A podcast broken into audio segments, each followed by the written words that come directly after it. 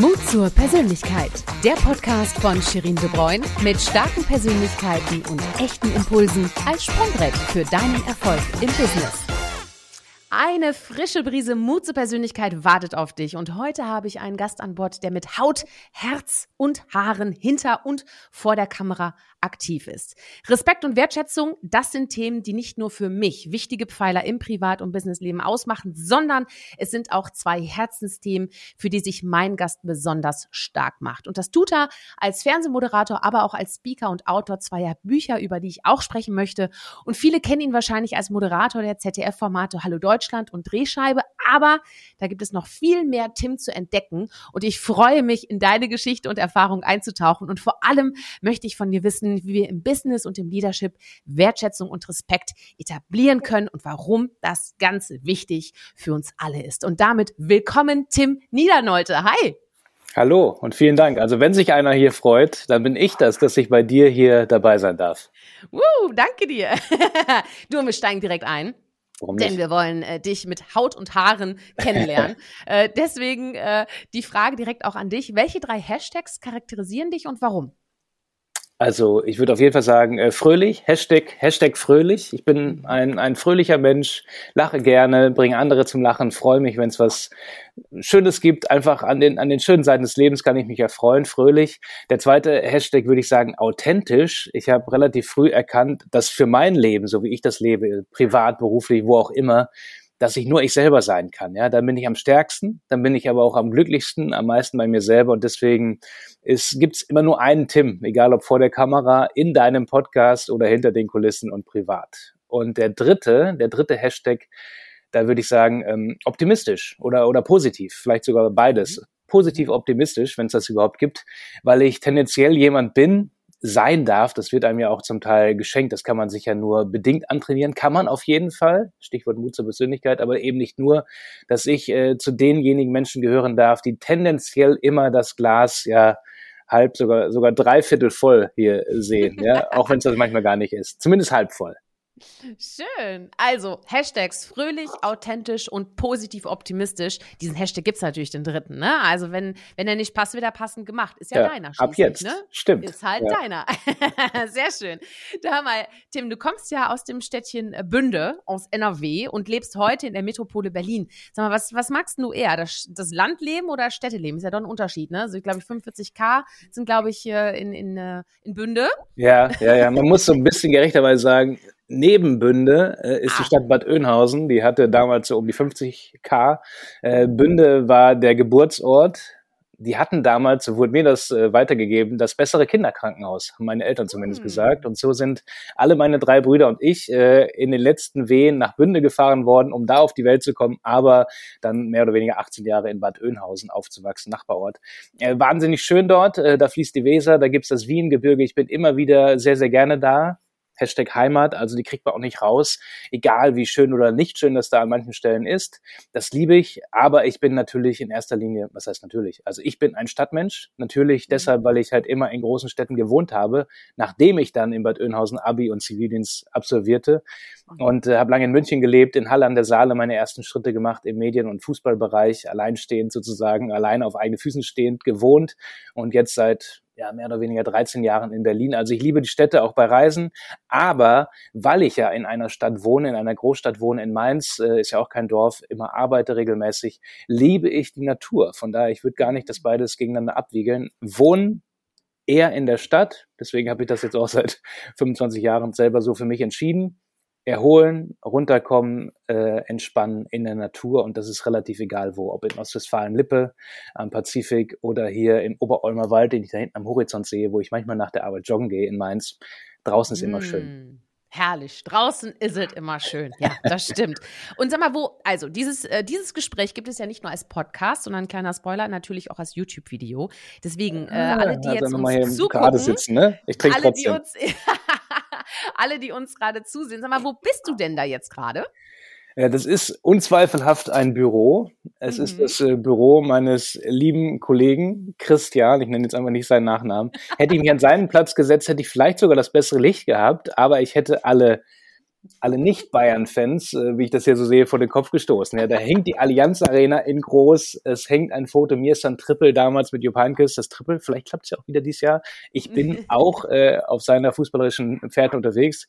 Aber ich habe gesagt, ich halte es neutral. Das ist das Büro der Tagesmagazine Mainz, TMM. Das ist sowohl Drehscheibe als auch Halle Deutschland. Wir sind eine Mantelredaktion.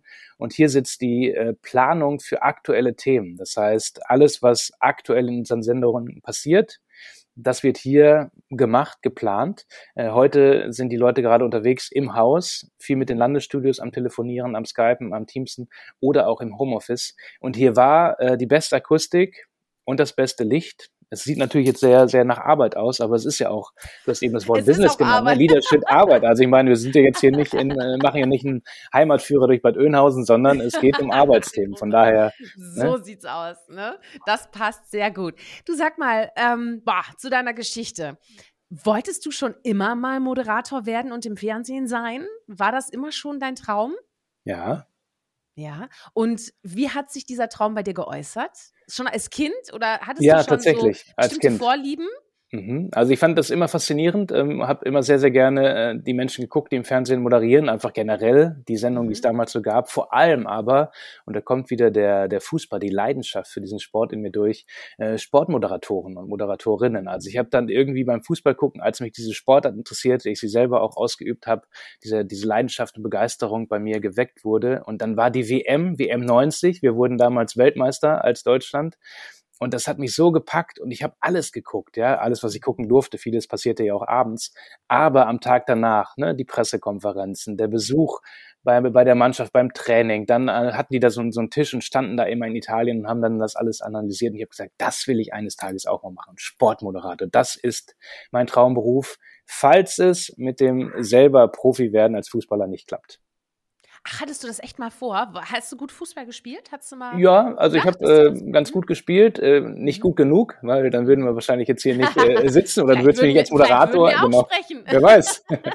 ich hatte, ich hatte das wirklich äh, mir erträumt, wie wahrscheinlich mhm. Millionen andere Jungs und Mädels in Deutschland auch. Mhm. Ähm, ich habe sehr, sehr spät erst im Verein angefangen und äh, erst mit 13, 14 bis dahin einfach selber trainiert auf dem Hinterhof bei uns, auf einer Wiese hinter der Hecke. Das war auch kein, kein guter Rasen, das war eher so ein Acker, aber da alles gemacht. Sehr früh äh, Trainingsbücher mir gekauft, so, so ein 180 Seiten Wälzer von Sepp Meyer, dem äh, WM-Torwart und, und mm. auch Weltmeister und alle Übungen rauf und runter gemacht. Und da wurde ich auch sehr, also meine Brüder und mein Cousin würden das bestätigen, äh, konnte ich auch sehr gerade werden, wenn die die Feldspieler die Bälle nicht so geworfen oder geschossen haben, wie es nun mal in dieser Übung stand. Weil ich gesagt habe, wie soll ich da mich weiterentwickeln, wenn ihr immer nur so blöd werft und immer nur denkt, Hauptsache wir kicken. Ja? Also, und dann habe ich es dadurch oder dafür, muss ich sagen, relativ weit gebracht. Ich war am Ende beim Hallischen FC, die jetzt in der dritten Liga spielen. Und ich drücke alle Daumen, dass sie die Klassenerhalt schaffen.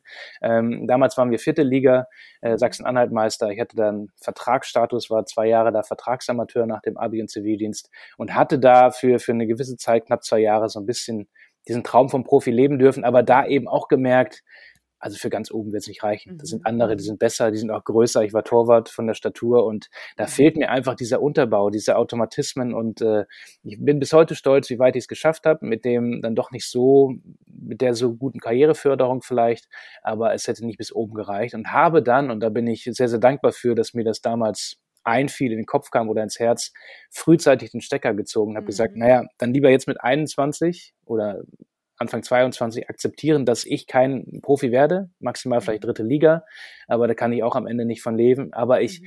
ich, ich versaue mir meine ganze Ausbildung. Ja, wenn ich jetzt zehn Jahre komplett in den Fußball Klar. investiere, mhm. habe ich tolle Jahre vielleicht und lebe so ein bisschen meinen Traum. Aber was ist dann? Ich muss ja dann auch noch mal 30, 35 Jahre arbeiten, kann aber kaum studieren oder mit der Ausbildung nicht so richtig weiterkommen und habe dann gesagt, nee, äh, der andere Berufswunsch, das Moderatoren gehen in mir, der Wunsch, das zu machen, ist jetzt auch nicht so leicht vielleicht umzusetzen und zu erreichen.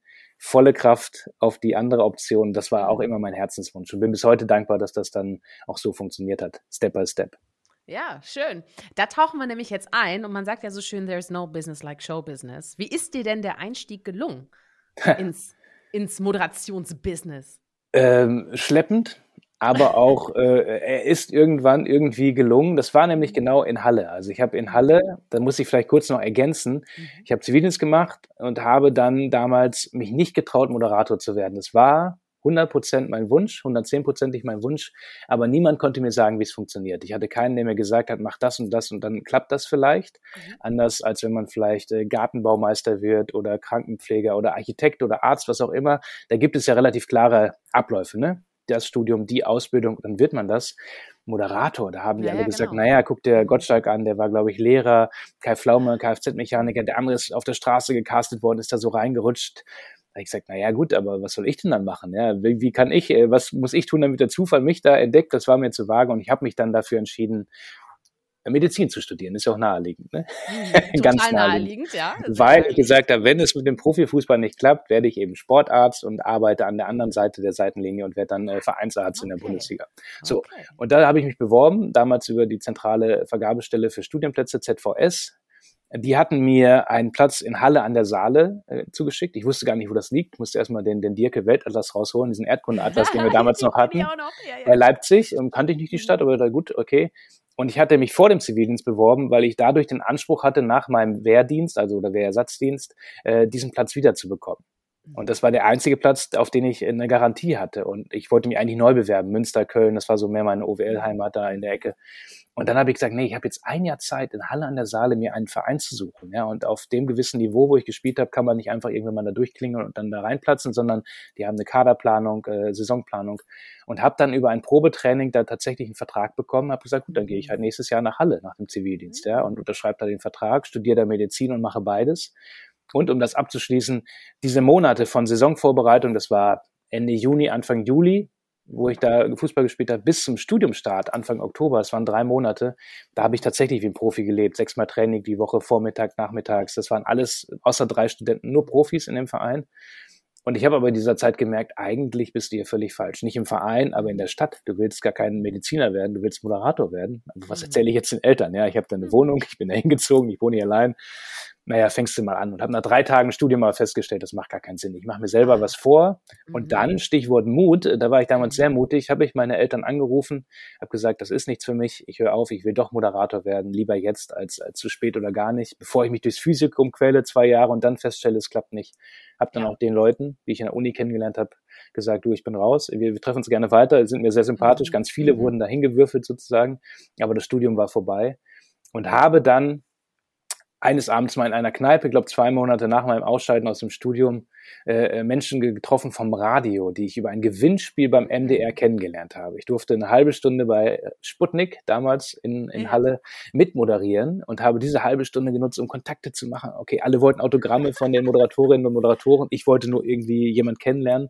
Mhm. Ich habe die dann wieder getroffen, abends in der Kneipe und dann sagt mhm. meine Uni-Freunde, ey Mensch, du suchst doch gerade ein Praktikum, wend dich doch an die. Ich so, nee, die kennen mich doch nicht mehr, meinst du? Und dann bin ich tatsächlich zu denen an den Tisch gegangen, hatte damals mich schon beim MDR beworben, aber eine Absage bekommen. Mhm. Und die haben mich gleich wieder erkannt.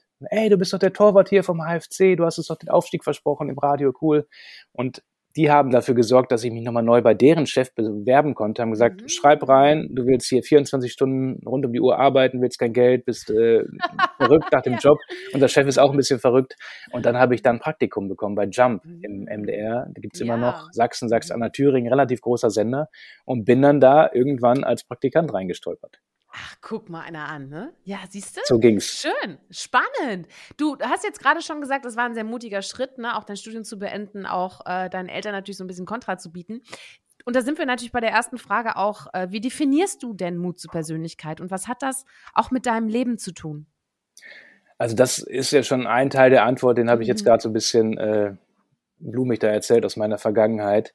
Mut zur Persönlichkeit heißt für mich, Mut haben, zu sein, zu seiner Persönlichkeit zu stehen, zu seinen Eigenschaften, zu seinen Fähigkeiten, seinen Talenten, seinen Wünschen, seinen Vorlieben und äh, das dann auch umzusetzen. Also das nicht nur wahrnehmen, was man mhm. vielleicht kann und ist und gerne mal werden möchte oder sein könnte, sondern eben den Mut zu haben, das dann auch umzusetzen, was auch immer dabei rauskommt. Und auch unabhängig dessen, ob das jemals funktionieren wird oder nicht. Darum geht es, glaube ich, gar nicht beim, beim Mut haben oder mutig sein, sondern das zulassen und dem nachgehen und dann einfach mal gucken, was kommt. Da gibt es ganz sicher, so habe ich zumindest erlebt, immer wieder Stellen auf dem Weg, wo man genau diesen Mut dann braucht, weil man dann eben aufstehen muss in der Kneipe abends und zu vermeintlich Fremden an den Tisch gehen muss und zu sagen, äh, hallo, ich bin der und der, ich würde gerne bei euch arbeiten um den kommt man nicht herum, aber das ist ja auch nicht dauerhaft so. Ne? Man muss ja nicht mhm. den ganzen Tag aufstehen und andere Menschen an, anquatschen oder in anderen Fällen ist es was ganz anderes, ja.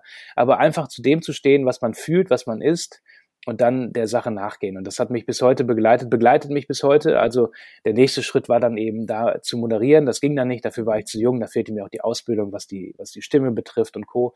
Aber ich habe, ähm, da ich der einzige Praktikant war, sehr, sehr viele Praktikantenjobs machen müssen. Dürfen und müssen gleichzeitig. Im Gegenzug haben mir aber die Leute, die sich für mich interessiert haben, äh, so als, als, als Goodie, als Gegen, Gegenleistung sozusagen, geholfen, moderieren zu lernen haben gesagt, pass auf, du musst jetzt nochmal raus bei Regen, Umfrage machen, O-Töne holen, ist undankbar. Ich weiß, du warst gestern auch schon draußen, aber ich habe keinen anderen, du bist der Praktikant, geh bitte raus, hol mir neue O-Töne. Im Gegenzug helfe ich dir, moderieren zu lernen. Und habe dann im Studio gestanden nach Feierabend oder vor der Schicht, habe da äh, moderiert, ganz grottenschlecht. Bis Echt, heute ja? kenne ich den Produzenten, macht. Es sind ganz, ganz viele Leute Aha. aus Jump, wohnen in Berlin. Ich bin mit denen nach wie vor befreundet. Mhm, mhm. Der entschuldigt sich bis heute bei mir. Wir waren vor kurzem auf einer Geburtstagsparty zusammen und sagt, ey Tim, die ersten Versuche mit dir im Studio, ich habe immer gesagt, der wird nie Moderator, der wird nie Moderator. Und dann habe ich die gesehen mit meinen Kindern bei Logo, bei den Kindernachrichten. Da habe ich gesagt, oh, ich muss mich bei Tim entschuldigen. Habe ich die gesehen bei Sky als, als Fußballmoderator. Ich dachte so, oh, ich muss mich entschuldigen. Ja. Und bis heute sagt er das. Aber der hatte eben auch, also ich hatte den Mut, das weiterzumachen, trotz äh, seiner, seiner vielleicht mhm. Ansage, die er zum Glück nicht richtig gemacht hat. Und habe gesagt, ich glaube daran, ich mache das und gucke mal, was passiert. Ohne Garantie bis heute, dass das funktioniert, aber es hat sich dann einfach bestätigt. Ja. Wie hast du denn deinen eigenen Weg gefunden? Was war für dich äh, ganz wesentlich, auch vielleicht so Bausteine, die dich auch gestärkt haben? Ähm, also offen sein auf jeden Fall für mhm. das, was um einen herum passiert. Man kann Talent haben, für meinen Weg jetzt. In anderen Bereichen ist es auch wichtig, woanders vielleicht auch, auch weniger. Aber wovon ich am meisten gelernt habe, war eben andere zu beobachten, mhm. offen zu sein, Ratschläge anzunehmen, sich nicht selber als, als den Größten zu bezeichnen und auch so zu leben, sondern einfach als, als sich als Lernenden in eine völlig neue Branche reinzugeben, um dann gewisse Dinge mitzunehmen. Das ist das eine. Das andere ist auch einfach äh, keine Angst haben vorm, vorm Scheitern oder sich auch mal zu blamieren oder lächerlich zu machen. Ich finde gerade bei Berufen, wo man etwas gibt, in der Öffentlichkeit steht oder, oder vor anderen, für andere was macht, da kann es natürlich immer sein, dass es nicht perfekt ist oder dass man mal äh, daneben tritt oder was Falsches sagt und so. Und das habe ich eigentlich immer relativ früh abgelegt. Stichwort vielleicht auch äh, authentisch, was ich vorhin gesagt mhm. habe mit den Hashtags. Ich sage, dann passiert es halt, ja. Aber beim nächsten Mal mache ich es einfach besser. Ich habe äh, immer auch mit ganz, ganz vielen Leuten sehr schnell im Ausland Kontakt gefunden durch Englischkenntnisse, Französisch, was ich studiert habe, auch Italienisch, was ich lernen musste für die Uni, ohne es am, äh, zu wollen. Ich brauchte diesen Schein und mache das bis heute, weil ich halt keine Angst davor habe, was falsch auszusprechen, mhm. einen Satz nicht zu wissen. Und es gibt ja viele, die eine Sprache lernen, die sich dann eher schüchtern verhalten, ja, sagen, naja, ich traue ja, genau. nicht und so. Mhm. Ja, aber genau das Gegenteil ist ja richtig, weil wenn jemand merkt, da bemüht sich einer, auch wenn er äh, völlig Kraut und Rüben spricht, dann ist es ja idealerweise so und meistens habe ich es auch so erlebt. Man hilft, man nimmt wahr und wertschätzt, dass der sich bemüht und so. Und so bin ich immer viel schneller in irgendwelche Sachen reingekommen. Und ich glaube, das war auch in den Medienanfängen so, dass ich gesagt habe, okay, ich gucke, was die anderen machen, ich versuche versuche ganz, ganz viel zu lernen, aber auch mit einem gewissen Selbstbewusstsein zu sagen, okay, das kann ich auch, will ich auch, ich probiere einfach mal und werde darin einfach besser. Ja, ja. Und ich sag mal, dieses, dass man sich, äh, dass man manchmal unsicher ist oder einem auch Dinge peinlich sind oder wie auch immer, das, das passiert ja nicht nur Menschen der, der öffentlichen, also der Öffentlichkeit, sondern mhm. ja auch durchaus in Unternehmen, ne? Also wenn man dann vorm Team steht, man muss was Total, sagen, oder als Führungskraft ja. oder als Teammitglied, ist ja vollkommen egal.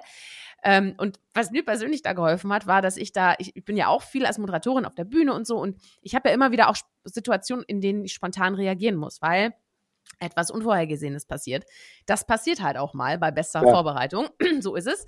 Und das Spannende ist, ich habe einmal einen Improvisationstheaterkurs übers Wochenende gemacht. Und das war genial, weil ich liebe ja Impro-Comedy sowieso, finde ich mhm. großartig.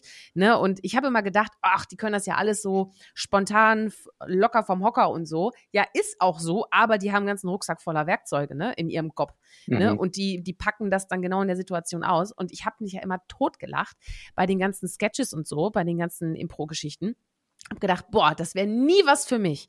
Und dann habe ich gedacht, okay, das ist jetzt ein Spruch, das packe ich jetzt mal direkt, ja. ne? Und, äh, und mach das. Und da ist nämlich auch der Spruch, äh, liebe Grüße an die Klamotte an dieser Stelle, äh, scheiter heiter. Ja. Ähm, und das war echt geil. Also da ist dann die ganze Gruppe extrem positiv aufgeladen, wenn du scheiterst, weißt mhm. du? Und allein angefeuert zu werden beim Scheitern, das hat irgendwas in meinem Kopf gemacht. Und seitdem ist mir es auch relativ egal. Also ich will immer professionell gut vorbereitet sein und so, aber wenn was passiert, was ich nicht beeinflussen kann, Weißt so du? what? Ja. so und, what? und, das dann auch einfach mit reinnehmen, ja. Also ich meine, wenn genau. das mir vor der Kamera genau. passiert, hier im ZDF oder woanders, ja. wo ich unterwegs war und bin, ich habe am Anfang meiner Laufbahn dann gedacht, okay, wie kriege ich das vertuscht? Das habe ich aber sehr, sehr ja. schnell gemerkt, dass das keinen keinen Sinn macht. da es ja auch alle mitbekommen haben in der Regel. Ja, mhm. also ich bin, äh, ich war mal Praktikant auch hier im ZDF 2004, weiß ich noch. Da wollte ich oder war ich in der Sportredaktion für vier Wochen während meines Studiums und durfte dann im Rahmen dieser Hospitanz, so hieß das, einmal mit auch nach München, damals noch ins Olympiastadion zu einem Heimspiel der Bayern mhm. und hatte, äh, ich kenne das Modell noch heute, einen, einen grauen, braunen Lederschuh an mit einer relativ glatten Sohle und da war ja noch diese, diese Tatanbahn, es war ein bisschen nass geregnet und ich bin dann auf dem Weg äh, von der Haupttribüne zu unserem Platz hinter dem Tor äh, ausgerutscht vor dieser Haupttribüne, ja, aber direkt so, dass beide Füße nach vorne gleiten und ich so auf den Rücken lande und ich denke mir so, Alter, und ich liege da auf dem Boden, es schmerzt und ich denke mir so, hoffentlich hat das keiner gesehen, guckst du zur Seite und merke, wie die ganze Tribüne lacht, ja.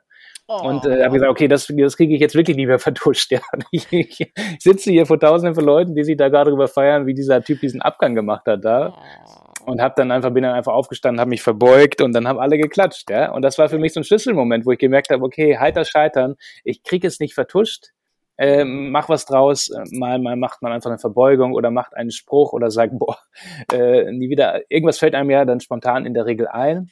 Und äh, man nimmt es einfach mit und das macht einen umso sympathischer, weil die Leute dann auch einfach würdigen, dass man damit umgeht. Und viele ja auch, fast alle wahrscheinlich im Hinterkopf denken, theoretisch theoretisch hätte mir das ja auch passieren können. Ja. Ganz genau, das, so ist das es. Das ist so die, die Kunst, mhm. ja. Ja, ganz genau. Und vor allem, das bleibt bei den Leuten hängen. Auch wenn du es vielleicht nicht willst, aber das ja. macht einen ja extrem menschlich. Total. Ja, das ist auch, wenn du kleine Fehler machst, ist das viel charmanter, als wenn du alles so perfekt irgendwie über die Bühne bringst. Ne? Das, das ist einfach so. Die, deine Geschichte, die erinnert mich jetzt an zwei Themen, die dir persönlich sehr wichtig sind, nämlich Wertschätzung und Respekt. Da war was. Ja. ne, da war was. Das sind ja zwei Themen, für die du dich ja mit Haut, Herz äh, und Haaren ja äh, engagierst. Und du hast auch zu beiden Themen Buch geschrieben. Äh, lass uns gerne über beide sprechen, aber vorher habe ich äh, noch eine Frage und zwar, warum muss es ein Buch sein, Tim? Du, äh, das ist ja schon nochmal ein ganz anderer Job, ne? Da bist du so im stillen Kämmerlein oh ja. und, und schreibst erstmal Monate, Jahre, Jahrzehnte, ne? So, wie, wie kann ich mir das vorstellen, du und dein Buch? Ja, du kannst es so vorstellen, dass ich gesagt habe, ein Buch will ich nicht schreiben. Hat mir schon gereicht mit der Magisterarbeit fürs Studium. Ja, ich bin ja nicht umsonst Moderator geworden, dass ich mit kurzen Texten spontan live mit, mit Stichpunkten arbeite und nicht da irgendwie nochmal 200 Seiten äh, mir, mir abbringe. Aber es hat sich so ergeben, weil ich mit ein paar Freunden die Idee hatte, etwas zu gründen, Jetzt nicht das mhm. klassische Startup, das waren äh, fünf Jungs aus fünf verschiedenen Städten, verschiedene Jobs, verschiedene Familiensituationen, aber ich habe die einmal alle eingeladen und gesagt, wir müssen uns gegenseitig inspirieren, wir verstehen uns gut, einige kannten sich noch nicht untereinander. Und ich wollte einfach generieren, dass wir uns öfter sehen, eine Idee finden, die dafür sorgt, dass wir öfter mal zusammenkommen, über die Entfernung ein Bier trinken, quatschen und irgendwas Cooles machen. Und dachte, wenn wir eine Idee äh, gebären, dann äh, kann man das, hat man was zu tun. Äh, wir hatten uns doch tatsächlich eingeschlossen, ein Wochenende in einem Hotel. Ich habe einen Tagungsraum gebucht, ja, und dann saßen wir an diesem Samstagmorgen etwas verkatert und äh, haben gesagt, so was machen wir denn jetzt hier eigentlich? Und dann haben wir am Ende dieses Wochenendes tatsächlich 30 Ideen, 60 Ideen generiert. 30 davon waren Müll, die konnte man in die Tonne kloppen, haben wir auch gemacht. Aber die anderen 30, ich habe diesen Zettel auch noch, an viele mhm. glaube ich auch noch, ähm, die hatten gewissen Anspruch, aber wir sind über die Jahre, wir trafen uns weiter nicht zusammengekommen, was zu schaffen, weil wir auch nicht zwingen mussten. Jeder hatte ja seinen Job und so. Und da meinte der eine, guck mal, aber alle Ideen haben irgendwie so eine Art Wertschätzungskern. Das ist immer mit einem sozialen Impact verbunden. Es geht immer darum, andere Menschen wahrzunehmen, was, was für die Gesellschaft zu tun.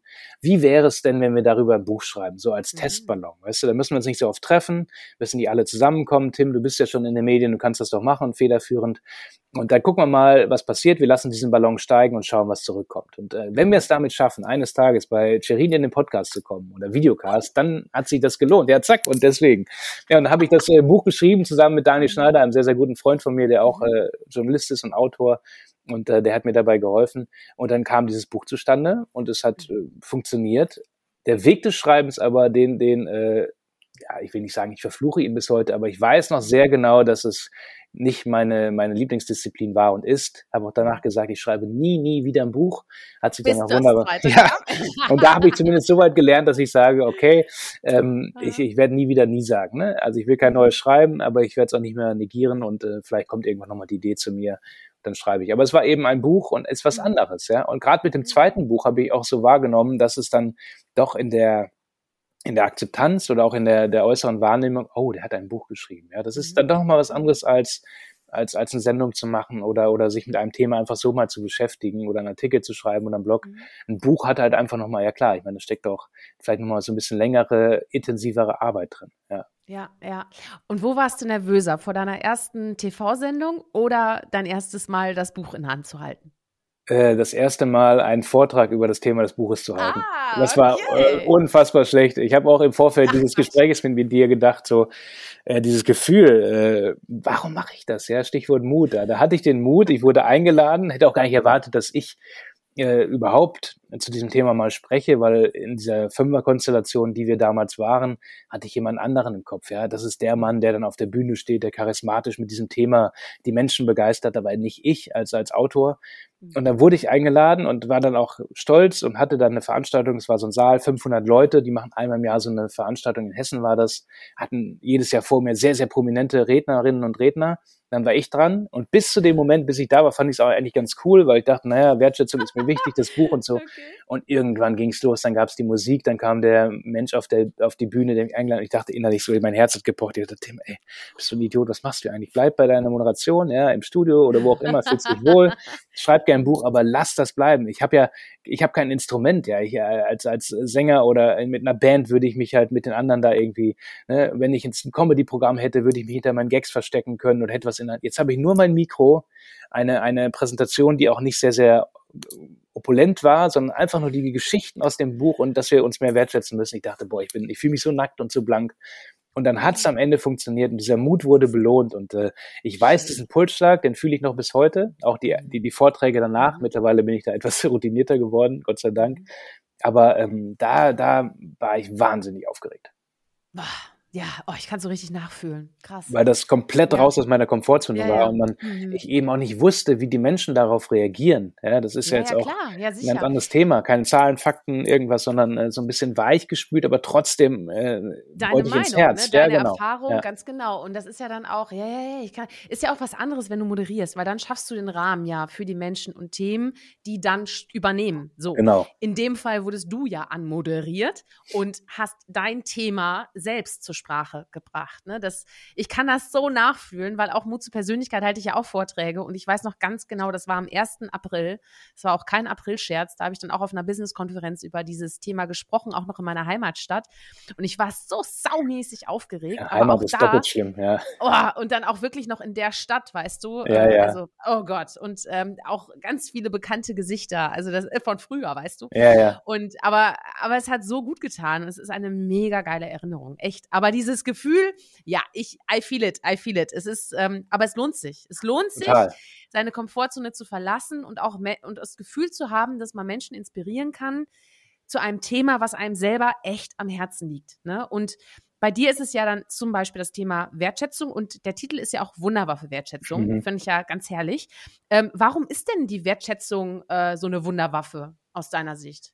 Als ich mir das damals überlegt habe, da ähm, war ich natürlich scharf auf die Alliteration als mhm. Germanist. Wunder, Waffe, Wertschätzung 3W. Es musste natürlich ein eingängiger Titel her für ein Thema, was mhm. vielleicht jetzt nicht jeden sofort anspringt.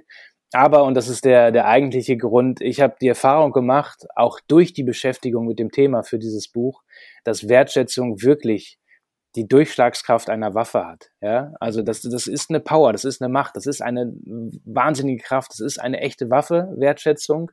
Aber und das ist dieser positive Unterschied zu den Waffen, die wir kennen und leider jetzt auch seit über einem Jahr wieder ganz hautnah erleben müssen in Osteuropa. Äh, Im Gegensatz zu anderen Waffen zerstört sie nicht. Wertschätzung tötet nicht, sie trennt nicht, sie macht nicht kaputt, sie, sie entzweit nicht, sondern sie verbindet, sie, sie heilt, sie führt zusammen und sie macht neu. Und deswegen ist es eben eine Wunderwaffe. Die Kraft einer Waffe, aber mit ganz, ganz vielen positiven, heilenden, verbindenden und, und uns als Gesellschaft zusammenführenden Elementen. Ja. Hast du denn in deinem Leben mal Erfahrungen gemacht, die dir gezeigt haben, wie wichtig Wertschätzung eigentlich ist? Sehr oft, sehr, sehr viel. Vor allen Dingen durch meine Eltern, die mir das vorgelebt haben, uns vorgelebt haben zu Hause. Wir waren eben vier Jungs, ich habe es ja schon kurz angedeutet. Mhm. Äh, einfach, dass sie uns beigebracht haben, auch gar nicht so sehr durch, durch Reden, sondern durch ihre Art zu leben, dass man nicht auf, alleine auf der Welt ist, dass man als, als Team funktioniert, dass es immer auch andere gibt und man einfach auch rechts und links guckt und die Menschen, die, die Nachbarn, die Kollegen, die, die Leute, die man so trifft, dass die auch dazu gehören und, und wir alle irgendwie eins sind und dass man mit, mit eben Respekt und Augenhöhe und Nächstenliebe weiterkommt und einfach glücklicher durchs Leben kommt. Das war auf jeden Fall Prägung, bin ich meinen Eltern bis heute sehr, sehr dankbar für. Und ich habe das dann ganz oft auch einfach durch, durch Freunde erlebt, Kollegen, die mir das Gefühl gegeben haben, sie nehmen mich wahr, sie nehmen mich wichtig, sie akzeptieren mich so, wie ich bin. Ganz, ganz viel in diesem Buch und für dieses Buch und auch warum es überhaupt entstanden ist, ist aber eher das Gegenteil. Also, dass, dass ich sehr, sehr oft einen Mangel an Wertschätzung wahrgenommen habe und bis heute wahrnehme, vielleicht sogar umso mehr wahrnehme als, als mhm. bisher in dieser Zeit, in der wir leben. Und deswegen gesagt habe, okay, äh, es geht anders. Ich habe es anders erfahren, auch in meinem Alltag als, als Journalist, als Moderator in den Medien. Ähm, wir kämen noch viel, viel weiter. Wir würden viel geilere Sendungen machen. Es würden viel mehr Menschen viel aktiver, kreativer an diesen Prozessen beteiligt sein, wenn wir sie mehr wertschätzen. Wertschätzen im Sinne von wahrnehmen, ihre Arbeit positiver bewerten und gar nicht, gar nicht schönreden und einfach so, so, so eine Art Pseudolob. Oft wird mir das mhm. auch gesagt, naja, einfach äh, für die Quote loben oder einfach mal so aus dem Nichts Danke sagen. Nein, darum geht's gar nicht. Das ist kein Kalkül, sondern ähm, auch Kritik üben hat was mit Wertschätzung zu tun. Natürlich in einer Art und Weise, mit einem guten Ton, sage ich jetzt mal.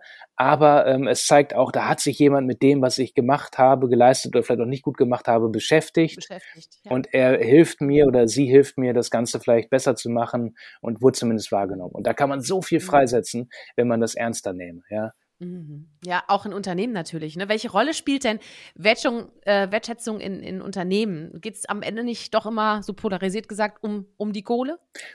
Auch, gerade in Zeiten von großer Inflation. Also da finde ich das auch äh, ein wichtiges Thema. Wir haben ja gerade so einige Streiks hinter uns in dieser Phase des Frühjahrs 2023. Ja.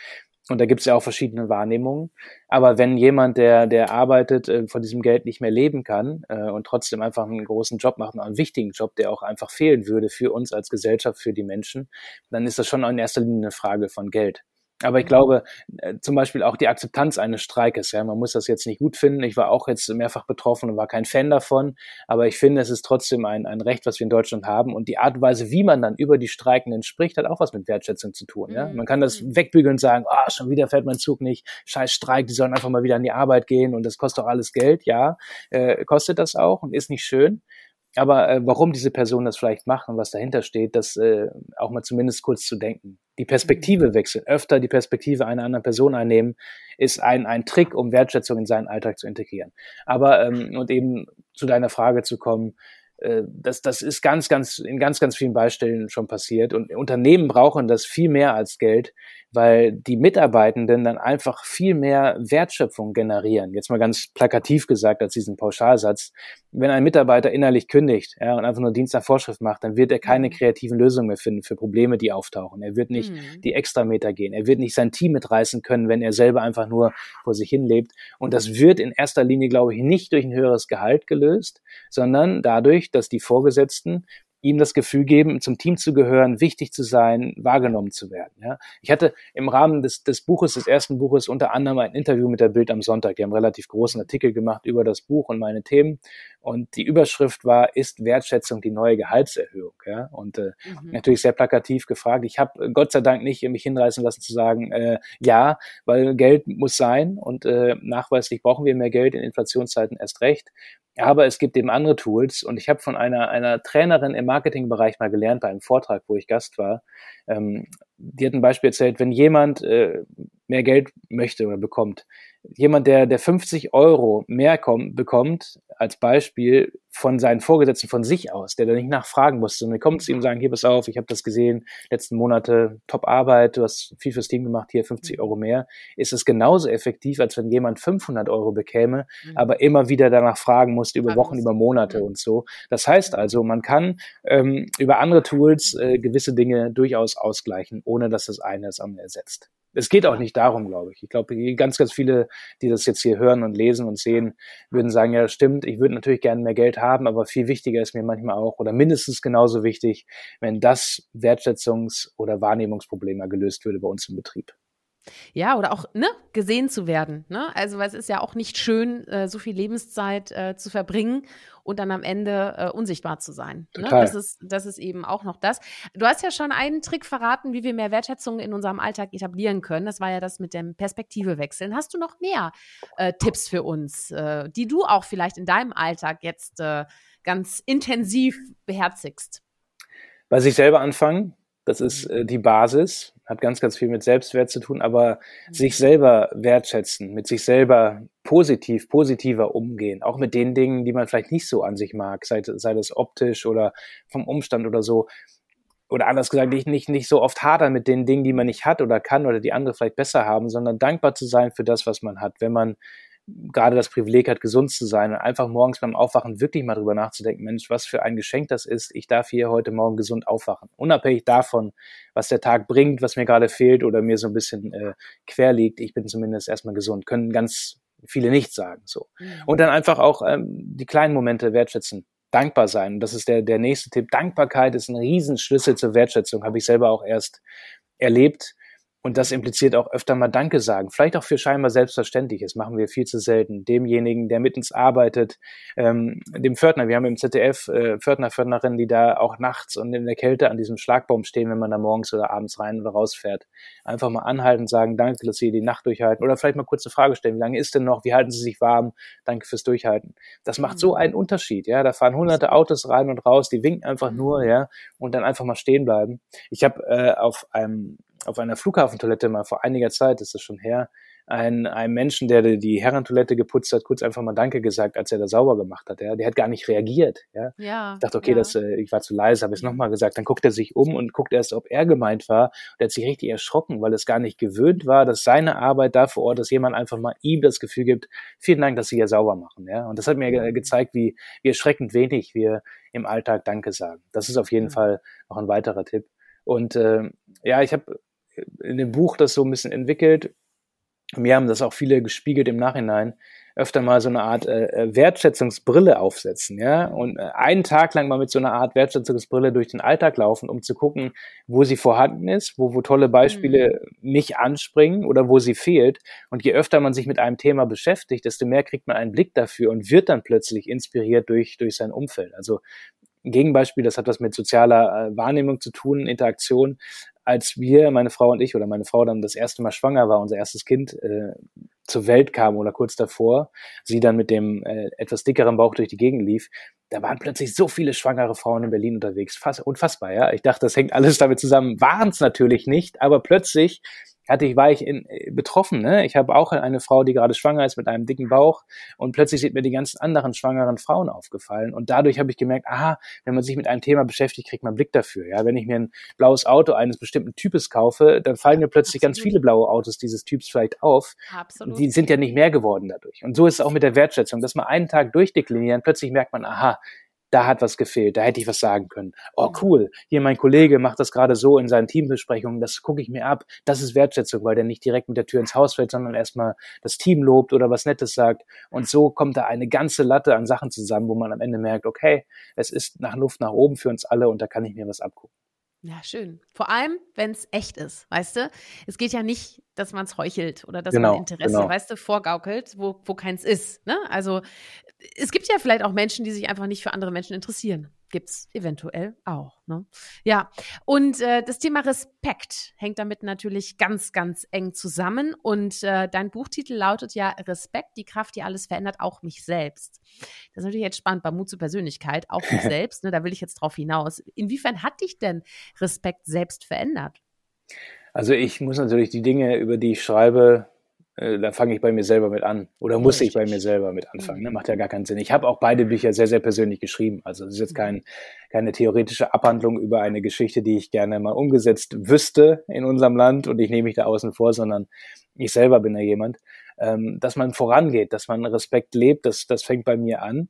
Das beginnt damit, ob ich dann morgens zuerst mein Handy anmache oder, oder meine Familie begrüße. Äh, das fängt damit an, wenn ich hier durchs ZDF laufe und ich steige in einen Fahrstuhl ein und da liegt ähm, öfter mal, also öfter mal ist ja Quatsch, als wenn im ZDF hier, ja, weiß ich was, ihr kennt das ZDF, ne, da liegt überall Müll rum.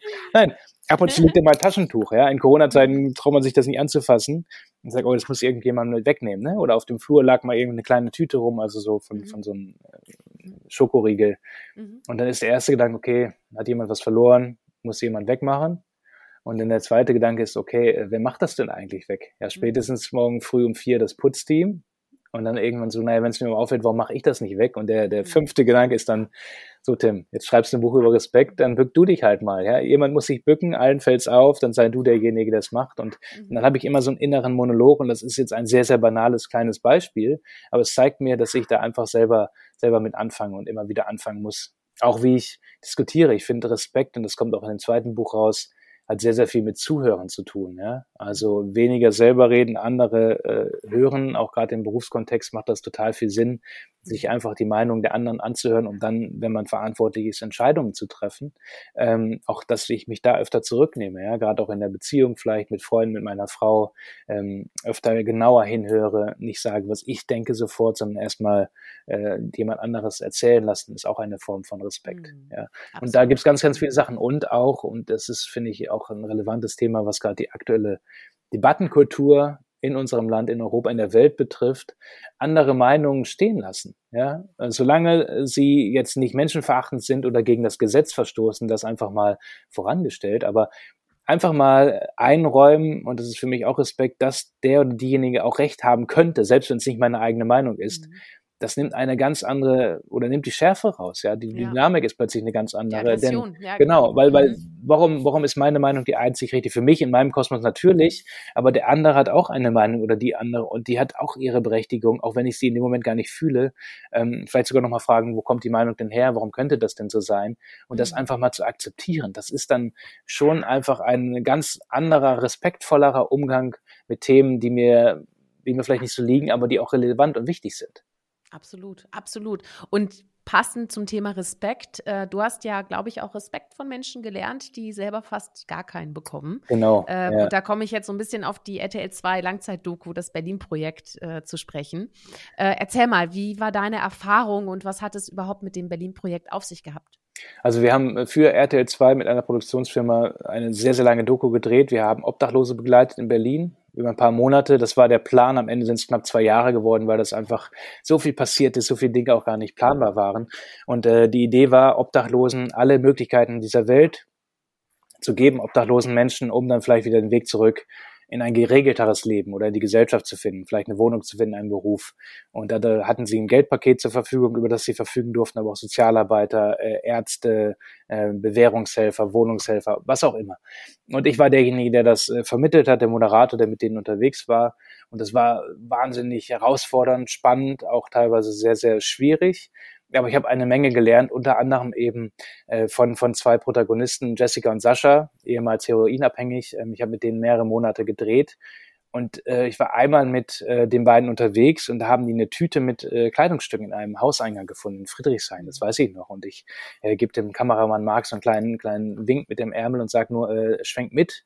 Und als sie sich dann wirklich diese Tüte sahen und da dahin begeben haben und gesagt haben, oh, wir müssen wir gerade gucken, Tim, wir unterbrechen das Interview, da sind Sachen, äh, hat der Kameramann mitgeschwenkt und dann passierte wirklich das, was ich erwartet hatte. Die haben die Teile rausgenommen, angeguckt, anprobiert und das waren wirklich sehr, sehr schöne Kleidungsstücke, ja, äh, ein Sweatshirt, eine, eine Bluse, ein paar Schuhe, Hosen und äh, die haben einiges anprobiert auch Dinge, die ich damit angehalten habe.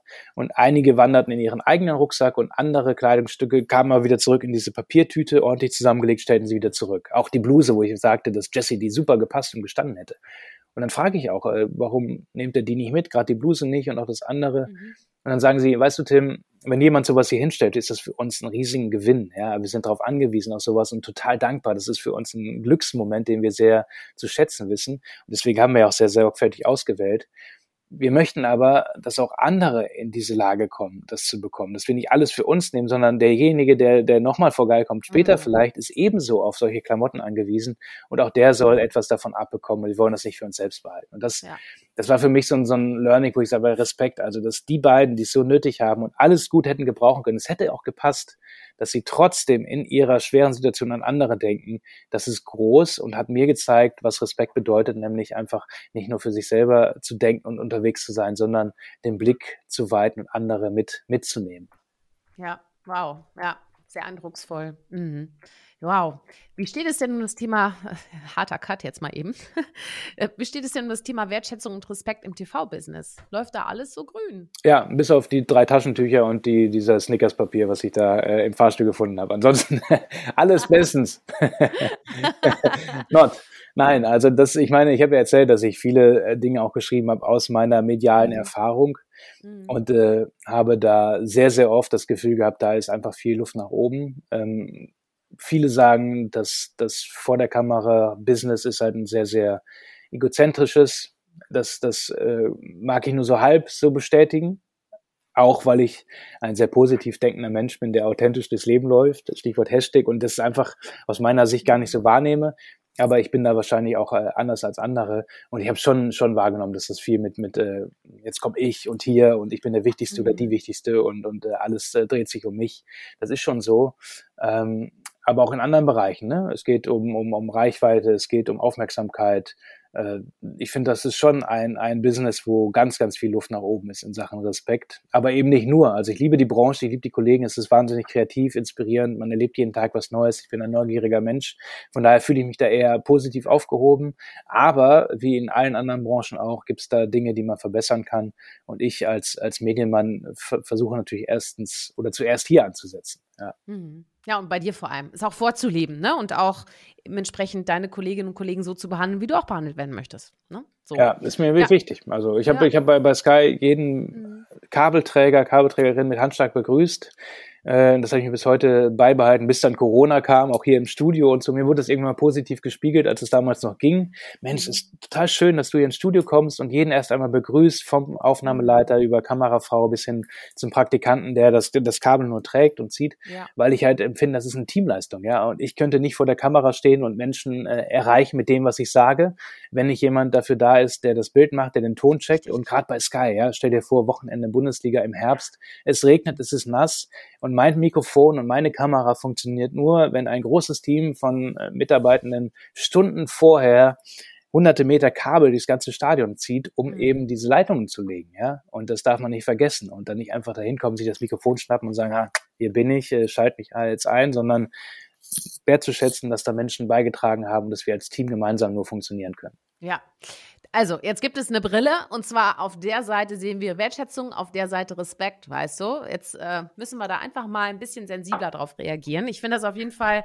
ganz, ganz großartig, was du, was du sagst und deine Erfahrungen, die du teilst. Äh, warum, mal, warum tun wir uns denn überhaupt so schwer, Wertschätzung auch auszustrahlen, auszusprechen? Was hindert uns daran? Hast du eine Vorstellung? Fällt es dir mal in Situationen schwer, wertschätzend zu sein? Ja, ich muss mir manchmal auch einen Ruck geben. So, also mhm. es fällt mir vielleicht leichter, weil ich mich jetzt einfach lange damit beschäftigt habe und das in meinem Naturell liegt, auch in der DNA durch die mhm. die Prägung, dies, das Vorleben, das Wahrnehmen. Das kann man schon lernen. Das ist wie so ein Muskel, den man trainiert und je öfter mhm. man das macht, desto mehr Automatismen entwickeln sich da auch. Das kann ich einfach nur empfehlen, das mal auszuprobieren auch Scheitern hinzunehmen, wenn es mal nicht so wertschätzend war, heißt das nicht, dass das Konzept gescheitert ist, sondern man macht uns einfach beim nächsten Mal besser. Mhm. Ähm, aber das ist äh, auf jeden Fall trainierbar und ich finde, ja, dass, dass man einfach im Kleinen anfängt, das immer wieder, immer wieder neu macht. Und es fällt uns schwer, weil wir es auch nicht so oft vorgelebt bekommen. Ja, wir mhm. leben in einer Zeit, die hoffentlich, hoffentlich jetzt so ein bisschen sich wandelt, dieses höher, schneller, weiters, ja, immer noch mehr Umsatz machen, die Marge steigern, schneller voranzukommen, noch das schönere Selfie zu posten, noch ein größerer Urlaub. Und dadurch haben wir vergessen, dass es oft auf Kosten anderer funktioniert. Und wenn man das ein bisschen, dieses Tempo wieder ein bisschen zurücknimmt und sagt, okay, geht's denn immer darum, noch mehr zu haben, noch größer zu sein, noch mehr Erfolg zu haben oder können wir nicht mehr mit dem zufrieden sein, was wir haben und zu gucken, dass wir diesen Status quo mehr wahren und dadurch aber weniger kaputt machen, auch Stichwort Umwelt, Wertschätzung gegenüber der Umwelt und Ressourcen, dann ist schon mal ganz, ganz viel gewonnen. Und ich glaube, ein anderer Punkt, das wäre der zweite Teil einer möglichen Antwort, ist auch, sind die sozialen Medien. Ja, bei allem positiven Effekt, den die haben. Und ich würde, und ich sage, ganz, ganz viele Krisen und Missstände würden wir nicht so schnell aufdecken können, wenn nicht die sozialen Medien auch immer wieder darauf hinweisen, weil sich das einfach schnell verteilt. Ähm, aber dieses, auch da höher, schneller, weiter, ne? noch ein schöneres Selfie posten, die ganzen Filter, die es gibt bei TikTok und Co., dass man einfach faltenfreier, schöner, jünger, vermeintlich toller aussieht, ist ja im Grunde nur ein Suggerieren dessen, dass man selber äh, einfach wahnsinnig toll ist und, und sich vergleicht. Und äh, mhm. das macht einfach, äh, das macht so ein Konkurrenzdenken. Und dadurch haben wir auch verlernt, dass es anderen vielleicht gerade nicht so gut geht, dass sie das äh, gar nicht sehen wollen, sehen können, auch nie vielleicht so erleben dürfen oder können. Und äh, dadurch ist man einfach sehr, sehr oft so unterwegs. Ja? Da wird aus dieser Wertschätzungsbrille einfach so eine Art Scheuklappe und man ist nur noch mit sich, seinem Profil und seinem, seinem Posten beschäftigt. Und das macht es eben auch anders. Und äh, davon mal ein bisschen zurückzukommen, würde auch ganz, ganz viel ändern zwei Antworten von vielen. Ja. ja, so ist es. So ist es. Oh, hör mal, mit Blick auf die Uhr. Ich werde dich jetzt zu einem kleinen Feuerwerk einladen, äh, werde dir also relativ schnell Dinge entgegenpfeffern und du feuerst einfach zurück. Ich bin hier in einem, einem, einem Nachbarbüro, ist nicht meins. Also hier darf aber nichts kaputt gehen jetzt, ja? Nein, nein, nein, ich räume auch wieder auf. Ich räume auch wieder auf, versprochen. also, es geht los. Berge oder Meer? Meer. Halb voll oder halb leer? Ah, halb voll. Stadt oder Land? Stadt und ab und zu Land. Ja. Wald oder Bühne? Boah. Boah. Also da bin ich total 50-50. Also was, was, was, ja, hat ich auch gesagt, was, was nutzt mir der Wald, äh, wenn ich nicht ab und zu auf die Bühne kann, aber wenn ich nur auf der Bühne stände, fehlt mir der Wald. Die Waldbühne in Berlin, einmal da zu moderieren, äh, bin ich bei dir. Danke. Okay, sehr gut, sehr gut. Sicherheit oder Risiko? Risiko. Spontan oder nach Plan? Spontan. Laut oder leise? Kommt immer drauf an. Mhm. Angepasst. Lob oder, okay. Lob oder Kritik? Lob. Mhm. Ohne das Kritik, äh, ja, also was soll ich, soll Feuerwerk, ne? Also Lob ja, Kritik auch, aber äh, mit guten Worten. Ich fühle mich hast so, als wenn ich nur mit einem Wort antworten dürfte, aber ist natürlich Quatsch, ne? ist, ist Quatsch, kann jeder machen, was er will. Weißt so. ja, ich, ich habe ja nichts vorgegeben. Ja. Du, äh, hast du ein Lieblingsbuch, ein Buch, was dich in besonderer Weise irgendwie inspiriert hat, früher, heute, in Zukunft? Äh, Paulo Coelho, Handbuch ja. des Kriegers des Lichts. Wunderbare Handlungsanweisungen, Hinweise, ganz, ganz tiefe Gedanken, alltagsrelevant, inspirierend. Eins von ja. vielen. Hack, absolut. Kann ich unterstreichen, habe ich gelesen. Sehr cool. Äh, Lieblingsgericht? Hoffentlich das, was es gleich in der Kantine hier gibt im ZDF. Heute ist, äh, heute ist Eintopftag. Also wenn das ein Linseneintopf wird, ein Schnibbelbohneneintopf oder Kartoffeleintopf, bin ich dabei. Mm, so Ansonsten gerne auch immer Sushi, Pizza, Nudeln, alles, was meine Frau kocht. Sehr gut. Äh, kochst du selber oder gehst du lieber essen? Ich gehe lieber essen. Mhm. Äh, was ist denn dein Lieblingsdrink? Also wenn wir uns mal tatsächlich im echten Leben begegnen, auf was lässt du dich gerne mal einladen? Ähm, wenn wir uns beim Essen begegnen würden, gerne mit einem Wein. Ansonsten äh, schönes, entspanntes äh, Pilz. Und wenn es länger dauert, dann müssen wir irgendwann auf Gin Tonic wechseln, weil dann irgendwann der Bauch so bläht. Das ganze Pro ja, das, alle, ganze Programm, würde ich sagen, oder? Klang super. sehr gut, sehr gut. So, das war das Feuerwerk und jetzt bist du warm gelaufen für die letzte Frage, die mir ganz besonders am Herzen liegt. Und Tim, ich möchte dich gerne fragen, warum braucht unsere Welt Mut zur Persönlichkeit? Weil jeder Mensch, der auf dieser Welt unterwegs ist, über diese schöne Welt geht, eine einzigartige Persönlichkeit ist, einzigartig ist. Und äh, nur wenn man den Mut hat, seine Persönlichkeit zuzulassen, dann kommt auch seine Einzigartigkeit und das, was jeder Einzelne als Unterschied leisten und machen kann, zum Tragen. Das heißt also, wir brauchen unbedingt diesen Mut zur Persönlichkeit, weil nur dann wir selber sein können. Und nur wenn wir wir selber sind, sind wir auch diejenigen, die wir sein sollten und machen den Unterschied, der andere inspiriert, der was bewegt und dafür sorgt, dass diese Welt durch ganz viele mutige Persönlichkeiten ein besserer Ort wird. Vielen Dank, Tim. Ich danke dir für deinen Klartext, deine offenen Worte, unser Gespräch.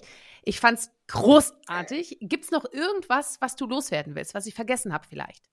Nee, ich wollte noch Danke sagen und äh, dass ich jetzt unbedingt dieses Glas austrinke, weil ich so viel geredet habe. Und äh, vor allem auch danke, dass ihr dabei wart, ja, und bis zum Ende dran geblieben seid. Also für mich eine große Ehre, hat mich wahnsinnig gefreut, dich kennenzulernen. Und auch wenn wir uns mit Mineralwasser treffen, einem Tee oder einer Fanta oder was auch immer, ich hoffe, wir treffen uns auch mal dann im realen Leben und reden weiter über den Mut zur Persönlichkeit.